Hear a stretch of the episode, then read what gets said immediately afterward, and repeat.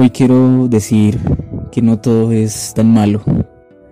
Hoy estamos en una etapa de nuestra vida en la que puede que no veamos a nuestro alrededor o no veamos una salida real y convincente.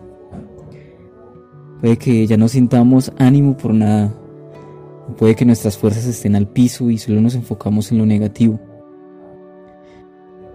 Yo hoy quiero decirte que a pesar de todas esas cosas feas y negativas por las que estás pasando, son parte de un aprendizaje, de un comienzo, de conocimiento más acerca de ti, más acerca de nosotros mismos.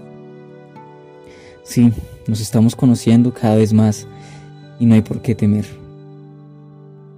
No hay por qué temer, pues eso es parte de la vida misma y no tenemos por qué dejarnos caer. No hay por qué seguir en el barro. No miremos lo que ya hicimos mal en el pasado Mejor enfoquémonos en nosotros mismos, enfócate en ti mismo. Cierra los ojos por un momento y pídele a Dios que te dé la sabiduría necesaria para salir de este estancamiento inútil. Cerremos los ojos por un momento y pidámosle a Dios que nos dé esa fuerza. Confiemos en nuestra fuerza. Confía en tu fuerza y mantén la fe. Puedes salir de esto y de mucho más. No lo veas como malo, sino como una oportunidad de trascender y aprender de ti. Bendiciones.